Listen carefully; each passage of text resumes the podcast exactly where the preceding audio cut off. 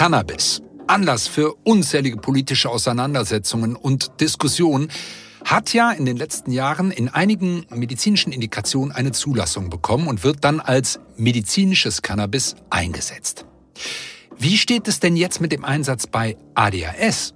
Ist dieser sinnhaft und indiziert? Wie ist die Studienlage? All diesen Fragen gehen wir in dieser Ausgabe von Kein Grund zur Panik aus der Praxis für die Praxis, dem Podcast des Expertenrat ADHS, auf den Grund. Unser Experte in dieser Folge ist Dr. Daniel Alvarez. Er ist niedergelassen in neuropsychiatrischer Gemeinschaftspraxis in Lübeck. Wir steigen ein mit einem Blick in die Leitlinien zur ADHS-Therapie.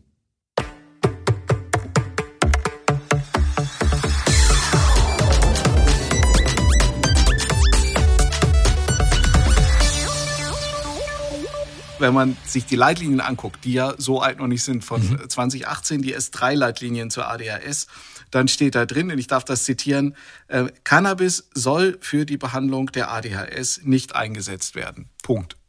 Okay, dann vielen da steht Dank. Nicht, da steht nicht, nicht Mittel der ersten Wahl mhm. oder in mhm. der Regel nicht oder nur unter bestimmten Umständen, also ganz schlicht, soll nicht verwendet werden. Und so gesehen haben Sie recht, ist die Antwort knapp und klar und wir sind fertig. Das sind wir natürlich nicht. Ja, weil so einfach will ich es mir auch nicht machen. Also es gibt inzwischen tatsächlich eine Reihe von prospektiven Studien, die die Effekte von Cannabis auf ADHS untersuchen. Mhm. Ganz generell kann man sagen, dass kein Medikament in die Nähe einer Zulassung käme, mhm. wenn, sie, wenn es mit der Datenlage, die wir zu Cannabis haben. Und das gilt über alle Indikationen hinweg, gilt sogar auch für die Indikation, wo es schon zugelassen ist, nämlich mhm. für die Spastik bei der MS. Okay, das heißt, äh, Evidenz, wenn ich frage, ist relativ dünn bei Cannabis und Ja, ADHS? es gibt wenig Daten dazu. Also ähm, und im Kern besagen diese Daten, dass Cannabis eben keinen Effekt auf Aufmerksamkeit und Konzentration hat, aber Impulsivität und motorische Unruhe positiv beeinflusst werden. Okay, also ist ein Effekt da. Naja, es dämpft. Und ähm, das ist ja aber eigentlich nicht das, was wir mit der Therapie wollen. Wir wollen die Leute nicht alle ruhig stellen. Und mhm. ich finde auch dieses Argument nicht so wirklich stichhaltig, weil ähm, ruhiger macht Popofol auch. Deswegen wollen ja die Leute anfangen, plötzlich mit Popofol zu behandeln. Ja, dann haben die keine ADHS mehr, aber die kriegen halt auch sonst nichts mehr mit. Genau, das ist eine, eine, eine, eine wilde Idee. Ähm, ich kenne Cannabis aus der subjektiven von, von Schmerzpatientinnen und Patienten zum Beispiel. Die, die, die stellen natürlich was fest, aber das ist ja eine ganz andere Indikation. Jetzt bleiben wir beim ADHS und darum geht es. Dämpfen wollen wir nicht. Also mhm. dieses in Anführungsstrichen breit sein, darum geht's ja nicht. Gibt's denn dann überhaupt einen sinnvollen Einsatz?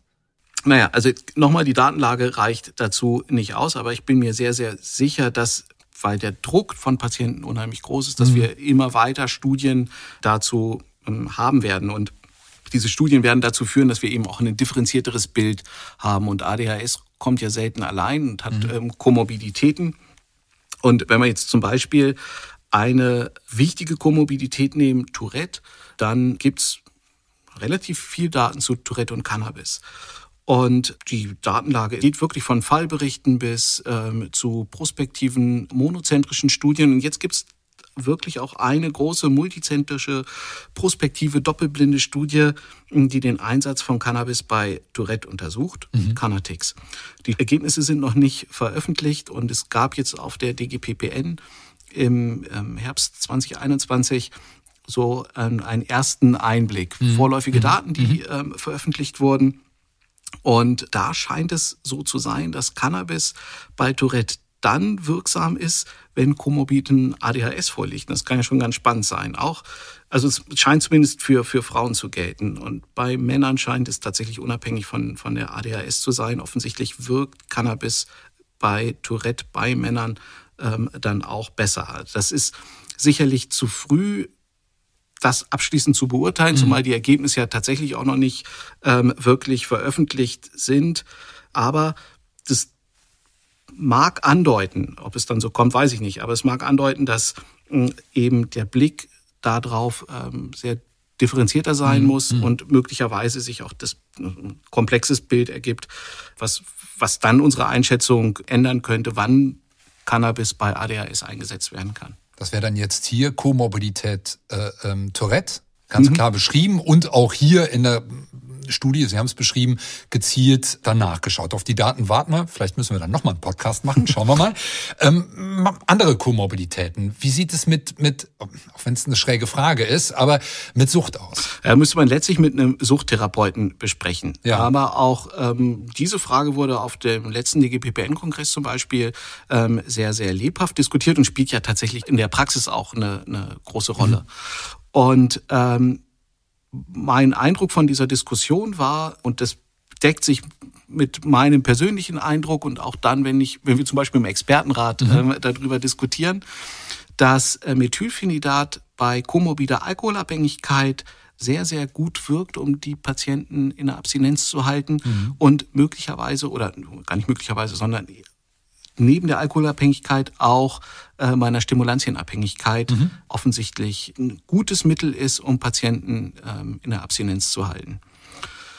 Bei einer Cannabisabhängigkeit halte ich es geradezu für grotesk, quasi mit, mit Cannabis zu behandeln. Und dann gibt's letztlich aus meiner Sicht auch weitere Konstellationen im Bereich Komorbiditäten, die den Einsatz von ähm, Cannabis äh, verbieten. Mhm.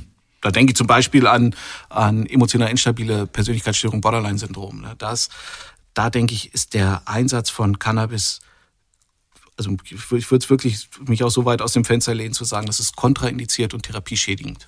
Ja, ja. Ähm, jetzt habe ich das Gefühl, ähm, das würde funktionieren, was die Komorbidität angeht. Halte das vielleicht bei der Patientin, bei dem Patienten für sinnvoll. Wie sieht's dann mit der Kostenerstattung aus? Ja, das ist ja tatsächlich in der Praxis immer eine ja. wirklich relevante Frage.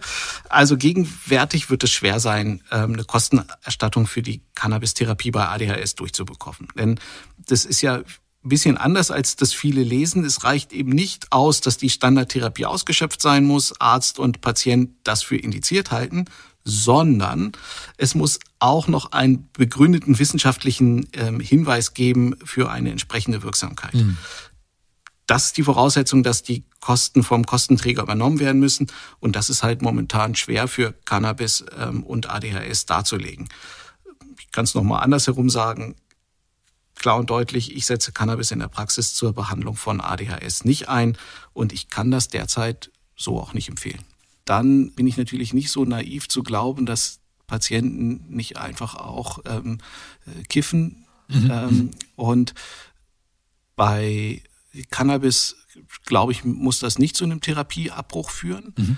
Bei einem Beigebrauch von Amphetamin, das würde ich zum Beispiel in der Praxis nicht tolerieren. Okay. Und das müsste man wirklich thematisieren. Aber es geht dann ja nie darum, den Patienten zu bestrafen, sondern letztlich ähm, zu sagen, guck mal, irgendwas läuft falsch und wir müssen, ähm, wir müssen was ändern. Ja. ja. wenn wir nichts ändern, dann bleibt es so, wie es jetzt ist und das ist nicht gut.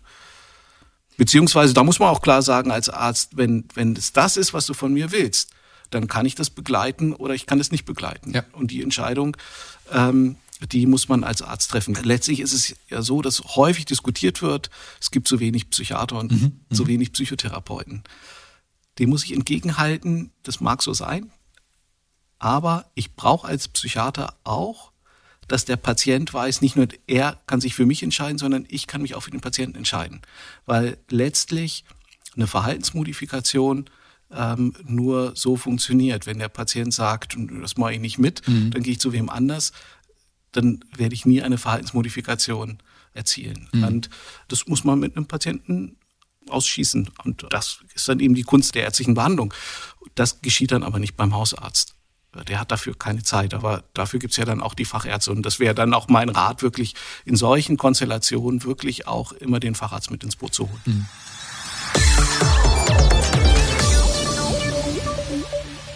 Eine erfolgreiche Therapiebegleitung ist komplex.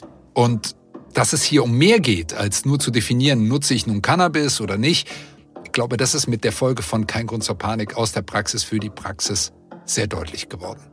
Danke für Ihr Ohr. Ja, und wenn Sie noch mehr Einblicke haben wollen, abonnieren Sie doch einfach unsere Sendung.